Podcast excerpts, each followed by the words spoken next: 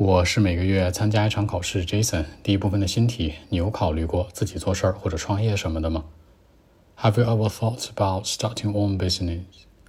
Actually, nope, not really. I haven't, because I'm not very smart, and I'm not hoping to have a lot of money or big money, or have a, you know great success. I mean, earning money is very important in life, but for me, that would drive me crazy too. The pressure, stress, I hate it. I mean, psychologically or physically, and I'm not very smart, you know. So I will never try to start my own business. So that's it. 那成就，成就可以说 success。那很大的成就呢？Great, great success。很多钱，big money，也可以说 a lot of money。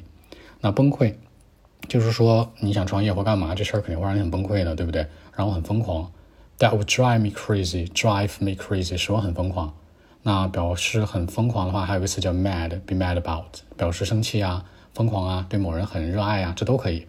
还有一个更高级的词是 insane，insane 就是我们所说那种超级疯癫的。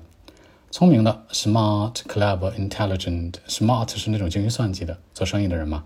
clever 是那种没什么可夸，硬夸出来的，就是这孩子长得非常 clever，很聪明。intelligent 智商、情商什么的很高，受过教育的嘛。